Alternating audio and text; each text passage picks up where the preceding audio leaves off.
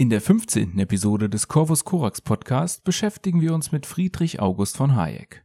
Zuerst werfen wir einen Blick auf sein Marktverständnis, daraufhin gehen wir über zu seiner Kritik an der Planwirtschaft, um den Abschnitt Hayek mit der Auseinandersetzung mit seinem Gerechtigkeitskonzept zu beenden. Im Rahmen dieser Auseinandersetzung treffen wir auf eine Kritik des Konzepts der negativen Freiheit und Marx Konzeption der Gerechtigkeit. Wenn du den Podcast unterstützen möchtest, dann werf doch bitte einen Blick in die Beschreibung. Viel Spaß mit dieser Episode.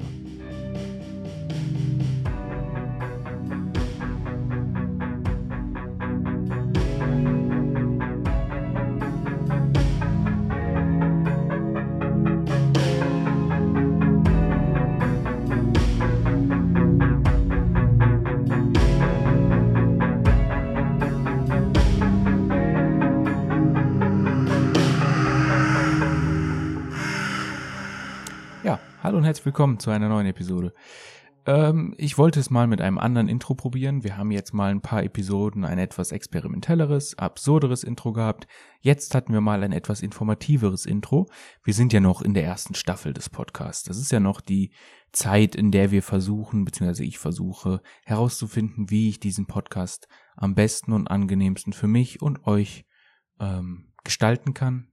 Das war ja auch zum Beispiel bei der letzten Episode der Versuch, die Episoden sowohl in Englisch als auch in Deutsch herauszubringen, was ich jetzt erstmal lassen werde, da, auch wenn sie nicht schlecht aufgenommen wurde, sie nicht so aufgenommen wurde, wie ich es mir erhofft hätte, so dass sie meiner Ansicht nach hätte sowohl in Deutsch als auch in Englisch erscheinen können, weiterhin. Ähm, ich denke, es wäre von hier an besser zu schauen, ob es Gäste gibt, die interessant wären im Rahmen eines Gesprächs, anstelle ähm, von dem ursprünglichen Weg, den dieser Podcast gehen wollte und sollte abzuweichen. Also äh, Wurzeln im englischsprachigen Raum zu schlagen. Ja, heute geht es um Hayek. Die primäre Literatur hierfür war hauptsächlich The Road to Serfdom und The Constitution of Liberty. Das erste war mehr so sein polemisches Erstwerk, das ihn relativ berühmt gemacht hat. Und das letzte ist mehr etwas, was er etwas älter, äh, in einem etwas älteren Zustand geschrieben hat, als er versucht hat, weg von, etwas weg von der Polemik zu kommen und etwas mehr in die Welt der Theorie eingetaucht ist und mehr Nuancen in sein Werk bringen wollte.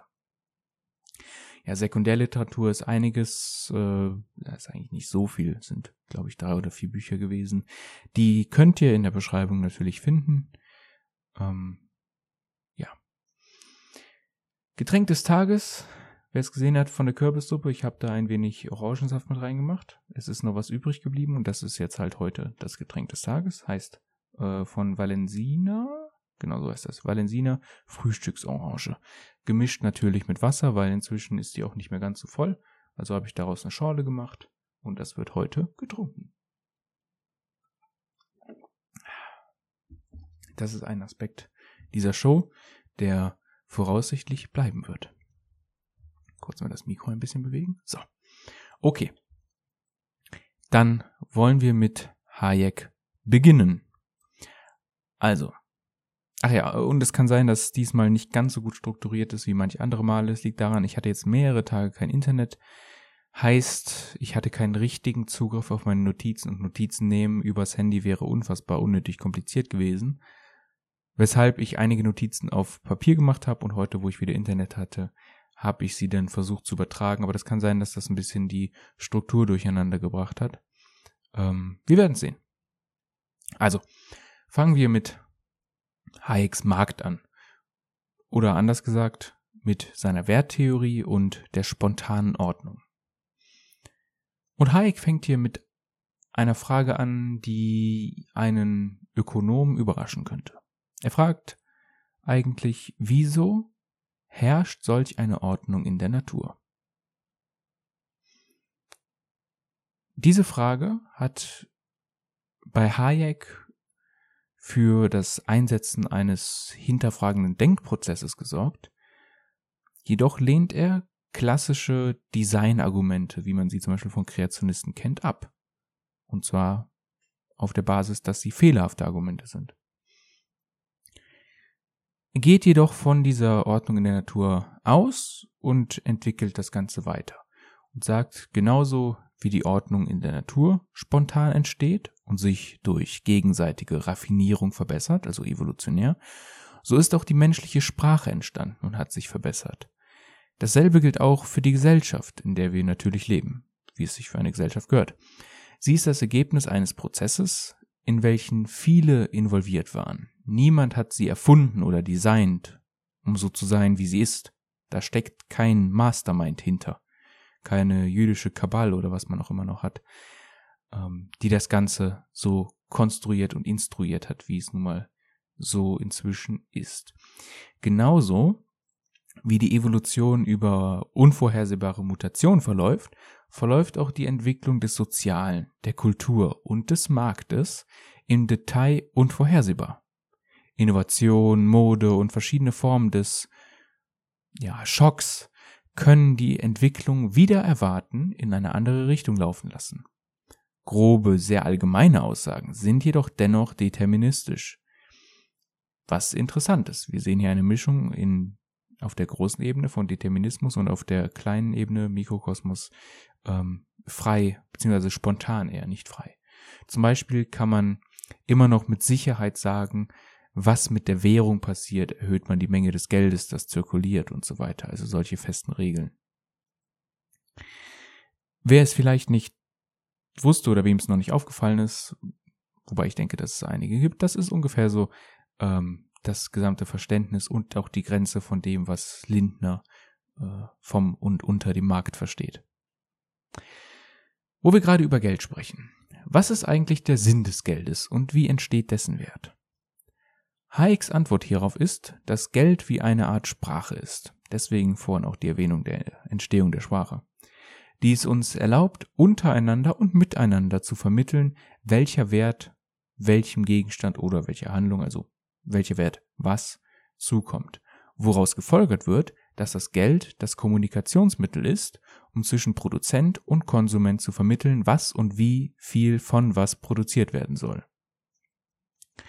Würde nun eine Autorität hingehen, außerhalb dieses bilateralen Austausches und versuchen wollen zu diktieren, was zum Beispiel ein Kilogramm Kartoffeln oder ein Liter Benzin wert ist, so wäre es, als würde sie bestimmen wollen, welcher Signifikant dem Signifikat Kartoffel oder Benzin entsprechen soll. Und hier sieht man auch, ähm, und das ist etwas, was man zum Beispiel auch im Denken von Jordan Peterson findet, äh, wie diese Idee der Kontrolle über den Markt mit der Kontrolle über die Sprache verbunden ist. Also hier kommt diese Idee vom postmodernen Neomarxismus noch ein wenig retrospektiv aus den Tiefen, dass man vorschreiben möchte, wie die Sprache ist, genauso wie man vorschreiben möchte, wie der Markt ist, weil Markt und Sprache als ein und dasselbe Ding gesehen werden. In Bezug auf Neoliberale, die meinen, dass bestimmte Begriffe zum Beispiel in Bezug auf den quote-unquote Gender Gaga notwendig so sind, wie sie sind und nicht wandelbar sind. Äh, dass Sprache magisch festgelegt ist und nicht auch diesen Gesetzen der Veränderung, der freien Veränderung im bilateralen Austausch unterliegen, das halte ich wiederum für äußerst interessant. Also, dass hier ein gewisser Widerspruch zwischen der Determination des Signifikanten und des Signifikat festgelegt wird in diesem Kontext, obwohl man gleichzeitig diese Festlegung äh, und das Ablehnen der Möglichkeit der Veränderung im bilateralen Austausch, was ja das ist, was im sprachlichen Austausch passiert, wenn zwei Menschen sich miteinander unterhalten, dass das dann wiederum abgelehnt wird. Nur ein interessanter Punkt, falls man mit jemandem diskutiert, der sich selbst auf den Neoliberalismus beruht oder bezieht oder bei dem man die Vermutung hat, dass er aus dieser Richtung kommen könnte, könnte das ein möglicher Punkt sein, an dem man eventuelle Widersprüche aufdecken kann. Geld ist in diesem Kontext auch etwas, das das Leben entpolitisiert. Man muss sich nicht mit globaler Politik und Wirtschaft auseinandersetzen, da man anhand der Veränderungen merkt, beziehungsweise laut Hayek merken soll, dass die Produktion eines Gutes sich erschwert hat. Und hier liegt die Betonung darauf, dass man merken soll, dass es sich erschwert hat. Dass Preissteigerungen häufig genug nicht auf produktionsinterne Bedingungen zurückzuführen ist, wird bei dieser, bei dieser Idee jedoch nicht berücksichtigt.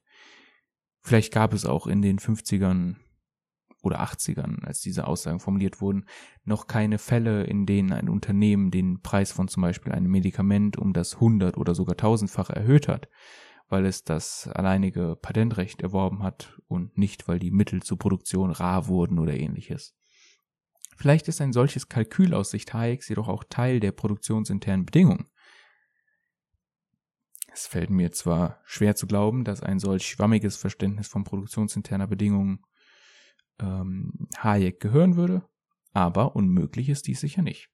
Zum Beispiel schreibt Hayek, und ich zitiere hier aus dem Englischen, Assume that somewhere in the world a new opportunity for the use of some raw material, say tin, has arisen, or that one of the sources of supply of tin has been eliminated. It does not matter for our purpose, and it is very significant that it does not matter, which of these two causes has made tin more scarce. All that the users of tin need to know is that some of the tin they used to consume is now more profitable, uh, profitably employed elsewhere and that in consequence they must economize tin.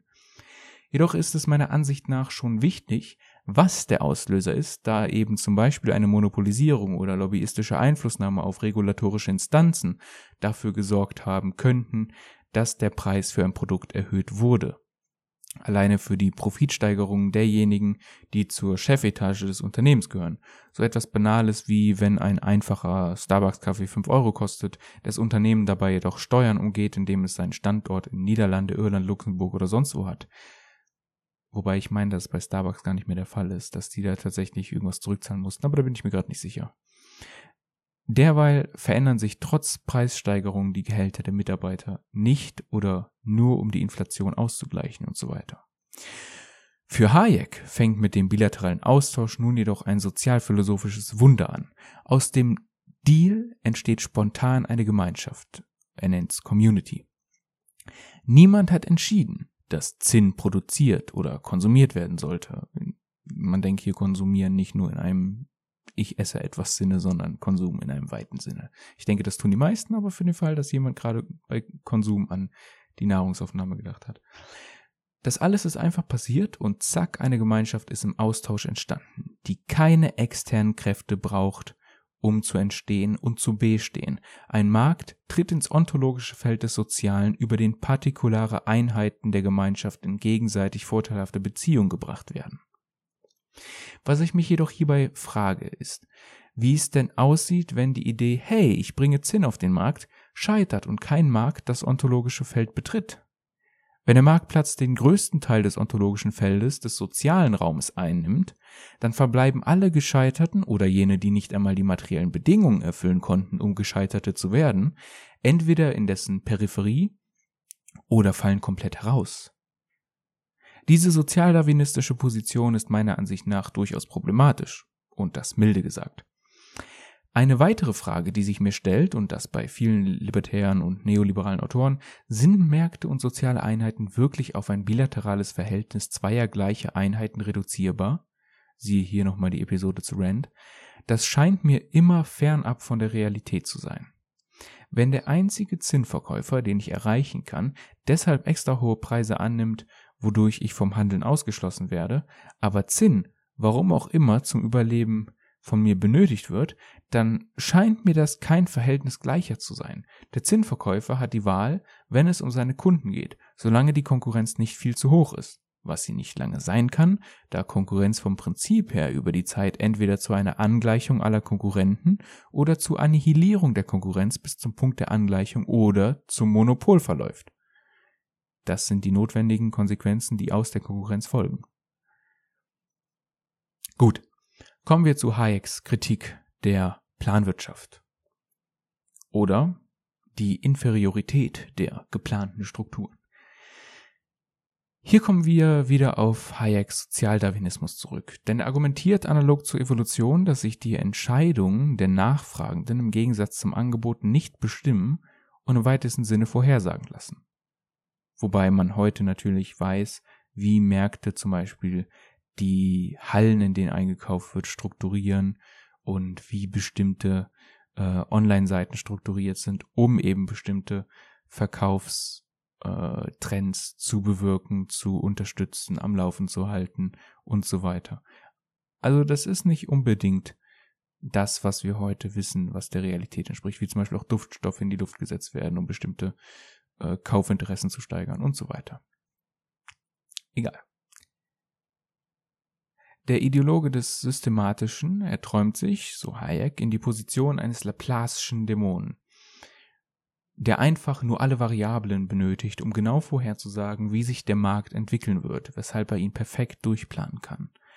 Dabei unterschätzt er jedoch die Kontingenz der Notwendigkeit des Zufalls, wie ein Postmodernist das vielleicht nennen würde, die den Markt vorantreibt, wie es im Bezug zur Evolution nun mal der Fall ist.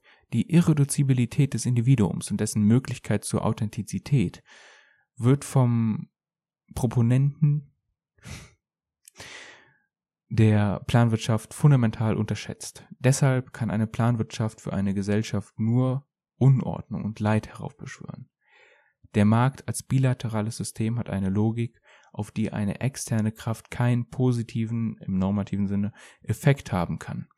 Ein weiteres Problem, welches Hayek für die Planwirtschaft sieht, ist, dass die planende Instanz keinen adäquaten Referenzrahmen besitzt, um zu entscheiden, was, wie, wie viel und wo produziert werden soll. Denn dafür ist ja nun mal der Preis, der emergent aus dem Markt hervortritt, da. Dazu kommt, dass, wenn Konsum nicht an einen Preis gebunden ist, das Verlangen des Konsumenten effektiv unendlich ist. So zumindest Hayek. Dass jedoch die Abhängigkeit von Preis, Verlangen faktisch inkorrekt ist, dafür gibt es interessante Experimente. Zum Beispiel hat man beobachtet, wie sich Leute am Buffet benehmen. Wenn es sich um ein teures Buffet handelt, dann haben die Konsumenten so viel gegessen, wie sie konnten. Und manchmal auch vielleicht ein bisschen darüber hinaus. War es günstiger, so haben die Konsumenten beim Eintritt des Sättigungsgefühls aufgehört zu essen. Wäre dies nicht so, dann könnten sich die günstigeren Buffets auch nicht auf lange Sicht halten. Beim niedrigeren Preis war das Verlangen geringer. Ich will natürlich nicht sagen, dass aus dieser einen Beobachtung heraus deduktiv geschlossen werden kann, dass Menschen sich in jeder Situation dementsprechend verhalten. Jedoch ist es meiner Ansicht nach wichtig darauf hinzuweisen, dass selbst unter den gegebenen Bedingungen, die ein Konsum Plus ermöglichen, entgegen der Vorhersage solche Ergebnisse entstehen.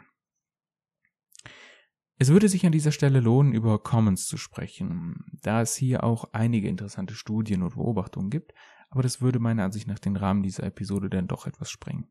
Vielleicht mal ein anderes Mal. Ein weiteres Argument gegen die Planwirtschaft war die Unmöglichkeit der Errechnung des Plans, wobei es dabei weniger um die Rechenleistung ging. Man darf nicht vergessen, dass diese Kritik aus der Mitte bzw. dem späten Teil des 20. Jahrhunderts kommt. Ja, spät ist jetzt auch ein bisschen übertrieben, sondern um die Information und deren Zugänglichkeit. Ob es jedoch immer so ist, dass eine Planwirtschaft unmöglich errechnet und errichtet werden kann, ist etwas, das ich nicht beantworten kann. Es gibt durchaus interessante Bücher, die dafür argumentieren, wie zum Beispiel Cockshott und Cottrells Alternativen aus dem Rechner für sozialistische Planung und direkte Demokratie oder Bastanis Fully Automated Luxury Communism. Aber ich bin nicht der Mann, der für dieses Gespräch gemacht ist. Dafür kenne ich mich in dem Bereich tatsächlich zu wenig aus. Und deswegen werde ich mich hier einer oppositen Position entziehen müssen. Im Gegensatz soll das bilaterale Verhältnis von Konsument und Produzent eine faire Balance schaffen, da zu hohe Preise für den Verlust der Kundschaft sorgt.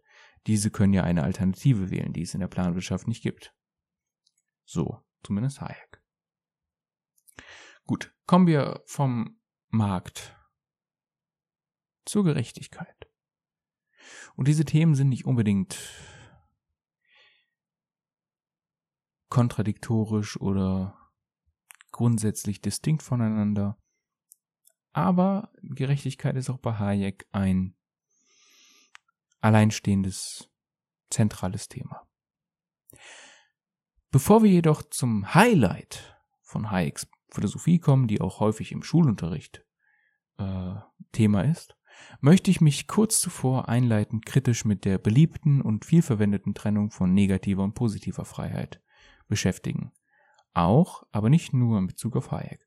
Und wenn ich hier sage beliebt und viel verwendet, meine ich außerhalb der Philosophie, denn dort wird sie eigentlich so gut wie gar nicht mehr verwendet, weil man eben erkannt hat, dass es ein sinnloses Konzept ist. Und das auch übergreifend.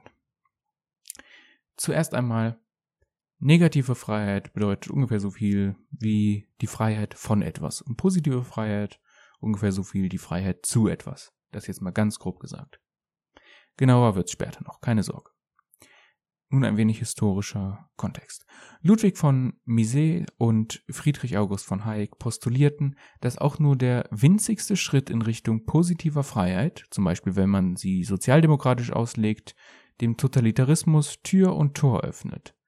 Was interessant ist, bedenkt man, dass Hayek sich in seiner eigenen Sozialphilosophie nicht an diese Warnung hielt. Immerhin schlägt er auch bestimmte Regulierungen durch das Staatswesen vor, was viele Leser Hayeks oder vermeintliche Leser Hayeks gerne vergessen. Ihr Opfer wurde T.H. Greens Konzeption der positiven Freiheit, welche sie als sozialistisch und damit in ihrer Logik als totalitär verrissen. Green wollte, dass der Staat den Menschen die Blockaden weitestgehend aus dem Weg räumt, um vielleicht ein Konzept zu verwenden, das anderen geläufiger ist, um hier das Wort Blockaden zu ersetzen, er wollte, dass der Widerstandskoeffizient verringert wird. Das ist ein Begriff Sartres, wer das zufällig kennt, ich weiß gar nicht, ob ich es schon mal benutzt habe, ist ein meiner Ansicht nach ganz praktischer Begriff, in dem materielle, gesundheitliche und pädagogische Bedingungen gegeben sein sollten, damit jeder seinen individuellen Charakter bestmöglich entfalten und seiner Konzeption des Guten folgen kann. Also geht hier auch um eine Pluralität der Konzeption des Guten, was schon mal diesem Totalitarismus ein wenig widerspricht. Green schrieb, Green schrieb, Green schrieb, Zitat, The ideal of the true freedom is the maximum power for all members of human society to make the most of themselves. Und wenn das nicht individualistisch klingt, meine Güte, aber das hier wurde als sozialistisch verrissen und ist deswegen auch ein wenig untergegangen. Zumindest in der Geschichte der Gerechtigkeitstheorie. Dabei bleibt Freiheit kategorisch das Maß der Solidarität für Green und nicht umgekehrt. Weg vom historischen Hintergrund und hin zur Kritik an der Konzeption der negativen Freiheit. Negative Freiheit ist, wie Hegel bereits bemerkte, ohne positiven Inhalt leer, also bedeutungslos und praktisch nutzlos. Das, was meist mit negativer Freiheit gemeint ist, ist dazu da, etwas Positives, zum Beispiel einen bestimmten positiven Freiraum zu schützen. Rothbards Definition negativer Freiheit äh, wird ungefähr so beschrieben. Und mit ungefähr meine ich, das hier ist ein Zitat. Absence of physical, äh, oh, mein Bildschirm ist plötzlich hell geworden. Absence of physically coer coercive interference or invasion of an individual's person or property. Das ist die Definition negativer Freiheit. Damit wird die Negation zu einem Element der zweiten Ebene, da diese gegen Angriffe auf die primäre, positive Ebene der Freiheit gerichtet ist. Beide, positive und negative Freiheit, müssen dieselben Schritte des Aus- und Einschließens durchschreiten, um einen Gehalt zu haben. Auch in der Praxis setzt negative Freiheit positive voraus, zum Beispiel in Form von Erziehung, Bildung, Nahrung, Gesundheitswesen und so weiter. Ohne diese Voraussetzungen wird eine Lebensplanung unter dem Schutz negativer Freiheit unmöglich sein. So ist auch jede Eigentumskonzeption eine, die positive Freiheit voraussetzt. Kommen wir zu etwas, das damit in Verbindung steht, und zwar den Begriffen dürfen und können. Dürfen und können stehen im Zentrum des libertären Freiheitsbegriffs. Diese Kategorien werden kategorisch getrennt und nur das Dürfen wird als für die Freiheit relevant erachtet. Dies wird meist damit begründet, da es nicht normativ ist. So zumindest die Aussage. Die Freiheit zu dürfen ist rein deskriptiv und somit für eine optimale Evaluation von Nutzen, für eine objektive Evaluation. Armut ist somit im libertären Denken irrelevant für die Freiheitsphilosophie, da Arme dasselbe wie Reiche dürfen. Schnell kommt der sozialliberale Mensch angeeilt und kommt mit dem Brückenbeispiel. Also, was ist denn damit, dass Arme unter der Brücke wohnen dürfen? Das ist doch nicht dasselbe wie für Reiche. Und darauf kann der Libertäre dann kontern, dass eine Gesellschaft, in der jeder unter der Brücke schlafen darf, natürlich besser ist als eine Gesellschaft, in dem es jedem untersagt ist. Heißt, indem die negative Freiheit, die hier das, die positive Freiheit des unter der Brücke Schlafens schützt, gewahrt wird, haben wir eine bessere Gesellschaft, als wenn sofort ein Verbot besteht, unter der Brücke zu schlafen. Zieht man sich zum Beispiel eine Erkrankung zu, um hier ein Gegenbeispiel zu nennen, gegen die ein Medikament geholfen hätte, so reduziert sich aus der Folge der Krankheit die quantitative und qualitative äh, Freiheit der Person. Aus der Freiheit zu gehen wird zum Beispiel die Freiheit zu humpeln oder sich im Rollstuhl vorzubewegen, was im Gegensatz zu vorherigen Situationen, die diese bereits beinhaltete, aber noch eine weitere, ein geringeres Maß an Freiheit hervorruft und sowohl und das sowohl qualitativ als auch quantitativ. Jeder darf sich Medikamente anschaffen, aber nicht jeder kann sich die Medikamente leisten, die diejenigen benötigen würden, ja, die diejenigen benötigen würden. Können und dürfen hängen somit im Kontext realer Freiheit eng miteinander zusammen. In einer libertär-kapitalistischen Gesellschaft wird die Freiheit desjenigen, der außerhalb des gedurften Rahmens versuchen muss an, muss, an Medikamente zu kommen, durch Institutionen, die der Schutz dieser Mittel dienen, die Freiheit beschnitten. Also aktiv beschnitten. Ob es jetzt nun mal eine Polizei ist oder ein privates Unternehmen, man wird durch ein unter, physisches Unterbinden daran gehindert werden. Die physische Freiheit hat seine Grenzen an dem physischen Zwang der Institution, welche die Medizin unter Verwendung von Gewalt zurückhalten muss. Ansonsten kann man natürlich ein kapitalistisches System auch nicht am Laufen halten, wenn alles frei zugänglich wäre. Will man die Freiheit dennoch rein auf ein Dürfen, rein deskriptiv halten, so muss man unangenehme Konsequenzen daraus schließen. Bloße Unterlassungen und Nötigungen verschiedener Art reichen schließlich nicht aus, um als physisch-kausale Einflussnahme zu gelten, was ja die Voraussetzung ist. Halte ich jemandem eine Waffe an den Kopf und sage Geld oder Leben, dann müsste sich der Vertreter der libertären Freiheitskonzeption, welche sich rein auf quantitative Freiheit konzentriert, sogar freuen, da ich rein deskriptiv die Menge der zu Freiheit, äh, der zu freien Wahl stehenden Optionen um eine erhöht habe. Jetzt geht es nicht nur darum, dass du leben kannst, sondern du kannst sogar entscheiden, will ich mein Geld behalten oder mein Leben.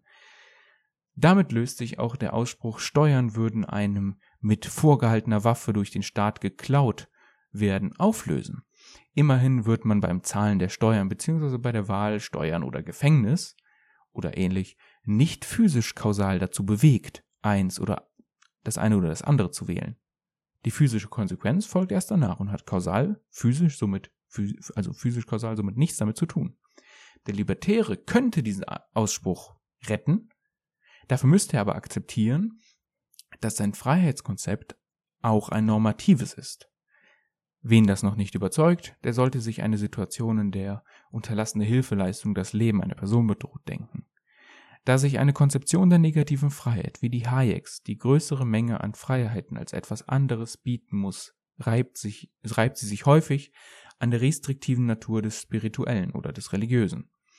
Diese Reibungsfelder sorgen bei Hayek dafür, dass er sich des häufigeren nach der Unterscheidung von höher und minderwertigen Optionen fragt.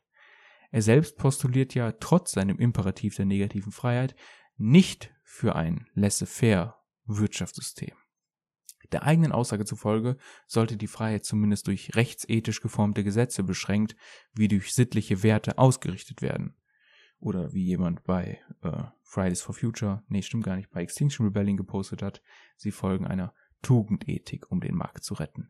Freiheitsgesetzliche Regelungen sollten bestimmte Vorgehensweisen vom Produzenten zum Beispiel unterbinden. Kommen wir also zu Hayeks Begriff der Gerechtigkeit. Hayek ist sich durchaus bewusst, dass der neoliberale Kapitalismus, den er sich denkt und äh, am liebsten in die Welt zaubern würde, wobei das bis jetzt eigentlich ganz gut läuft, ähm, sowohl Gewinner als auch Verlierer hervorbringt. Niemand hat ein fest vorgeschriebenes Gehalt. Das Gehalt spiegelt die Leistung des Individuums wider. Jedoch zeigt das Gehalt auch in gewisser Maßen einen Anteil von Glück und Pech der Person. Hayek gesteht somit in gewisser Weise, dass privilegierte Personen äh, beziehungsweise äh, einzelne Personen Privilegien besitzen, die ihnen Vorteile geben. Diese sieht er jedoch nicht als ein Problem, da es sich dabei um etwas Ähnliches handelt, wie wenn eine Naturkatastrophe ein Dorf zerstört. Es ist zwar sehr schade, aber nun einmal Teil der Natur und diese ungerecht zu nennen ist sinnlos. Das würde kein Mensch machen, der bei Verstand ist. Der Ruf nach sozialer Gerechtigkeit sei nach Hayek eine Verwechslung zweier Ebenen. Wer nach sozialer Gerechtigkeit verlangt, tut dies von dem Standpunkt des Herrschenden aus. Und diese Instanz wird im Kontext des Marktes als bilaterales Verhältnis exkludiert. Damit wird zum Beispiel Notlagenhilfe jedoch nicht exkludiert. Diese soll sogar weit über dem Existenzminimum liegen, zumindest in einer entwickelten, wirtschaftlich gut laufenden Gesellschaft. Dafür soll sich der Staat dann stark machen, wie auch immer das genau laufen soll, ohne gegen vorher eingeführte Prinzipien zu verstoßen.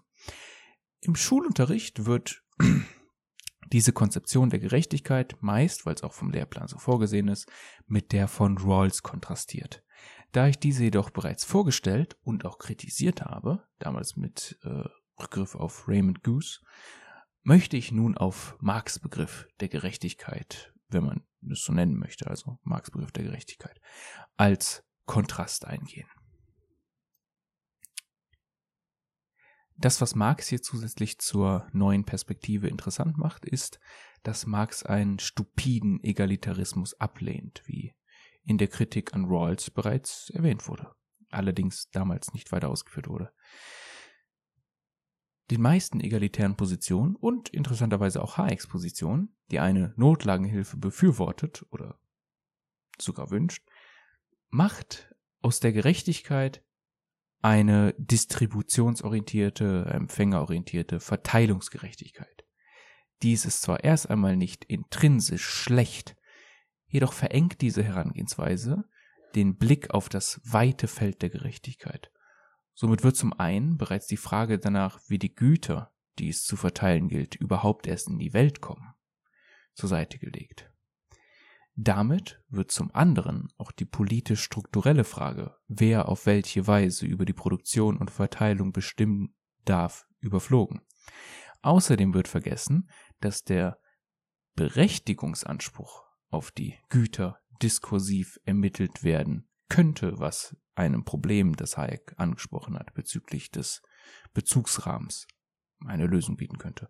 Und das Konzept der Ungerechtigkeit wird zu einem grauen, bedeutungslosen Klumpen. Das Opfer einer Naturkatastrophe und das Opfer der Wirtschaft ist in beiden Fällen ein Opfer. Ja, das stimmt. Und dem Opfer generell steht auch Hilfe zu.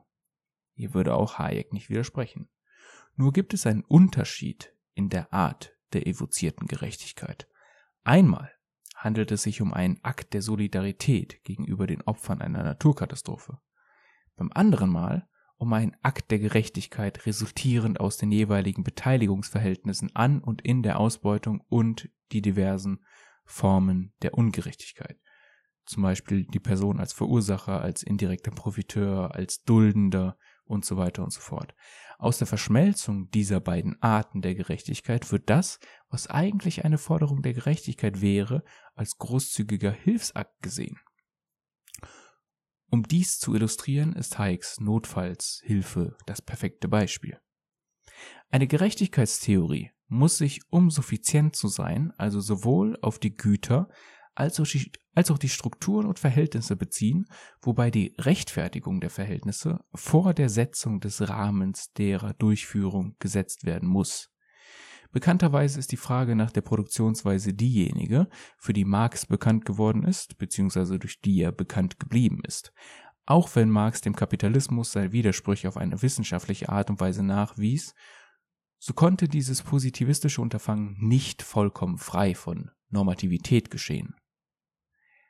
Diesem Umstand verdanken wir den Rückgriff auf moralische Begriffe wie zum Beispiel den der Ausbeutung, welcher die Verletzung der persönlichen Autonomie und Würde zum Ausdruck bringt. Hier könnte man zum Beispiel Kant oder Rousseau finden.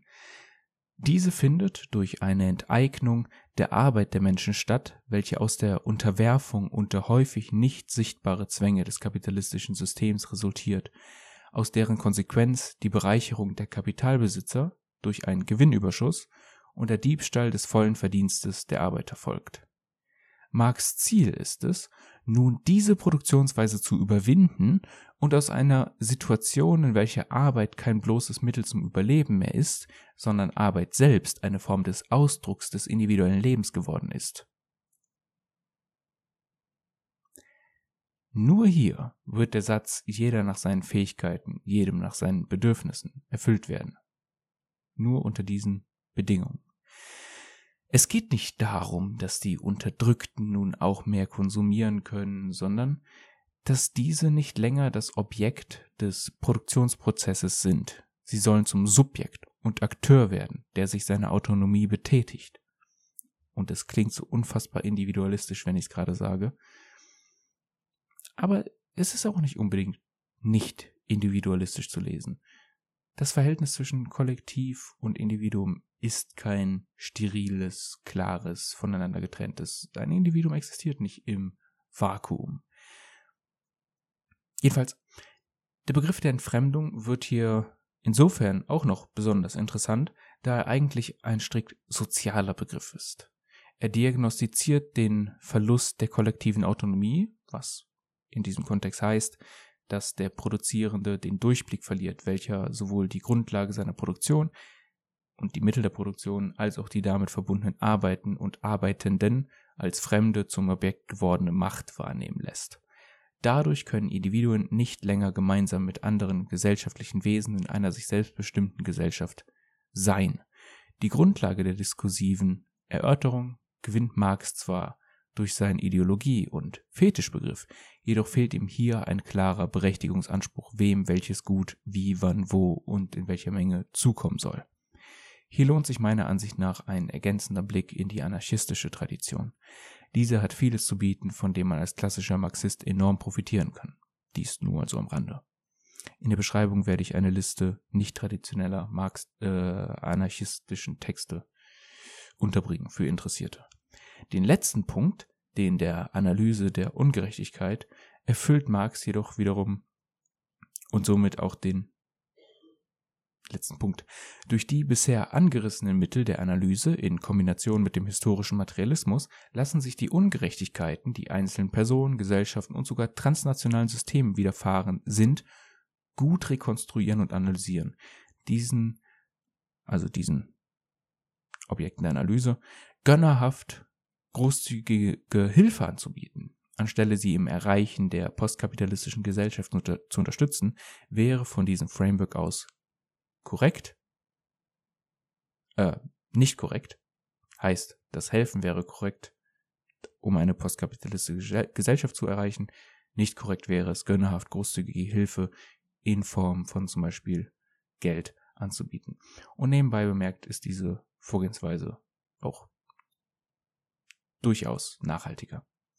Abschließend lässt sich also sagen, dass im Kontrastfeld Hayek-Marx letzterer ein deutlich nuancierteres Gerechtigkeitskonzept zu bieten hat, auch wenn ich es hier nur grob umrissen habe. Aber selbst daran sollte es schon zu erkennen sein. Dieses ist zwar nicht perfekt, jedoch erfasst es mehr Dimensionen der Gerechtigkeit, was es dynamischer und umfangreicher macht, und es lässt sich durch Einflüsse der Diskurstheorie und des Anarchismus noch zu einem vollständigen Gerechtigkeitskonzept entwickeln. Im Gegensatz zu Hayeks Gerechtigkeit fällt es nicht einem, einem naturalistischen Fehlschluss zum Opfer und kann sich normativ, zum Beispiel wie nebenbei erwähnt über Kant oder Rousseau, rechtfertigen lassen. Ja, und das schließt unsere Diskussion von Hayek ab. Ähm, persönliches Empfinden bezüglich der Leseerfahrung. Ich bin kein Freund Hayeks, auch nicht von dem, was er geschrieben hat. Ähm, ich weiß nicht, was mir angenehmer oder weniger angenehm war, ob es Rand war oder Hayek. Beide haben mir keinen Spaß gemacht zu lesen. Ähm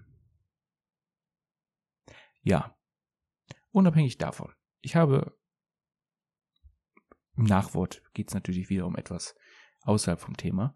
Ähm, ich habe am Anfang ja erwähnt, dass das hier die erste Staffel ist. Und ich versuche ja tatsächlich so langsam eine feste Form zu bekommen, wie der Podcast ablaufen soll, strukturiert sein soll und in welchen Zeiträumen er kommen soll. Nun stellt sich mir die Frage, welche Themen ich staffelweise anbieten kann. Momentan merkt man ja, dass ich mich doch häufig mit der politischen Philosophie und Sozialphilosophie auseinandersetze. Diese Beschränkung muss jedoch nicht bestehen bleiben.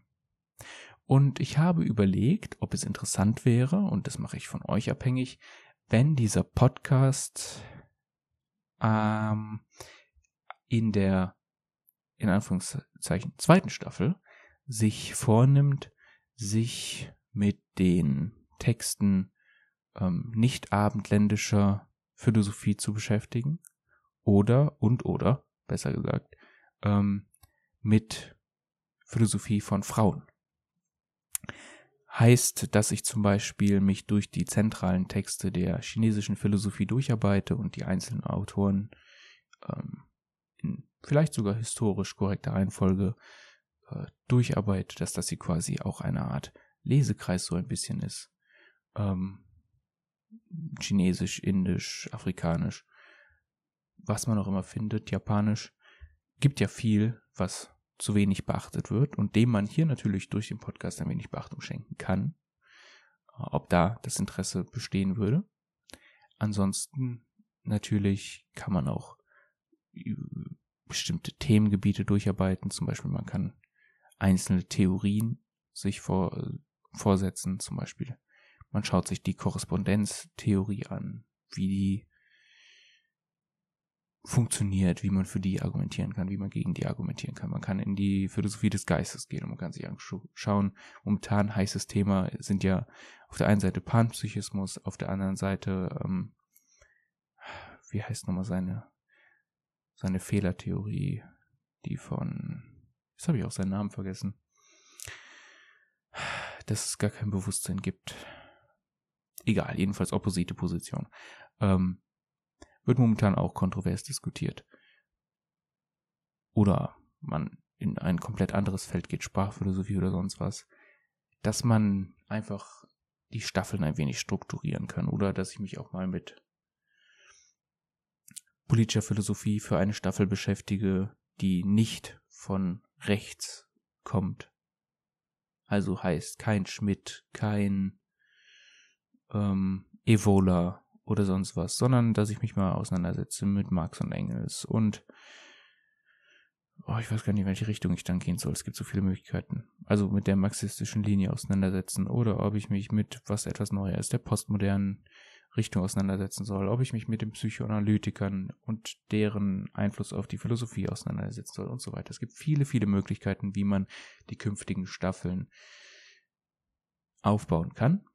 Und das würde ich gerne mit euch zusammen entscheiden. Ob ich auf eure Vorschläge und eure Wahlergebnisse, wenn es wieder Umfragen gibt, hören werde, ist natürlich immer eine Sache. Ich habe mich auch selbst gehasst dafür, dass ich bei Hayek mich dann äh, entschieden habe, den Gewinnern der Wahl zu, zu hören. Aber gut, jetzt ist es geschehen. Ja. Also schaut gerne in der Beschreibung. Diesmal gibt es da einiges, wenn ich es nicht vergesse zu lesen, was von Interesse sein könnte. Und beginnt eine Korrespondenz mit mir bezüglich der Wünsche für die kommenden Staffeln. Denn so langsam glaube ich, dass wir an einem Punkt sind. Ich probiere jetzt das mit dem Intro noch aus, ob das informative Intro für euch angenehmer ist. Wenn ja, denke ich, dann haben wir unsere Vorgehensweise gefunden. Und dann werden wir da vielleicht schon bei der übernächsten Folge, heißt nächstes Jahr, mit Staffel 2 anfangen. Nächste Folge, wer es mitbekommen hat vielleicht, ähm, wird es einen Gast geben, der sich in den Kommentaren schon angekündigt hat. Deswegen denke ich, dass es keine Überraschung ist, wenn ich jetzt nenne. Ich werde mit Gunnar Kaiser zusammen über Foucault reden. Wir lesen momentan beide die Ordnung der Dinge und darüber wird dann diskutiert werden. Es sei denn, etwas kommt dazwischen, zum Beispiel dieses Video hier. Aber ich glaube nicht, dass er als jemand, der äh, sich für den Markt äh, der Ideen einsetzt, dass er von einem Video, das kritisch gegenüber Konzepten der negativen Freiheit und so weiter äh, dem gegenübersteht, dass er das als Grund für die Absage nehmen wird. Zumindest wenn er hinter diesen Prinzipien wirklich steht. Ja, ich hoffe, euch hat das Video gefallen. Ich hoffe, es hat euch auch irgendwas gebracht. Kritik immer gerne in die Kommentare. Wenn sie gut formuliert ist, gehe ich auch ernsthaft darauf ein. Wenn sie verwirrt formuliert ist, werde ich sie wahrscheinlich ignorieren. weil ich mir nicht manchmal nicht sicher bin, was genau gemeint ist. Äh, ja, gut. So, haben wir es auch wieder geschafft, die 45-Minuten-Grenze zu sprengen. Ansonsten noch ein kurzer Shoutout an den Keine Meinung Podcast. Da kann man gerne mal reinhören. Das lohnt sich auf jeden Fall. Und in der Beschreibung findet ihr auch einen Link zu einem geheimen Video, äh, worüber ich jetzt inhaltlich nicht sprechen werde, aber es ist sehr lustig. Es ist kurz, fünf Minuten und es ist sehr lustig, meiner Ansicht nach. Es hat was mit Philosophie zu tun.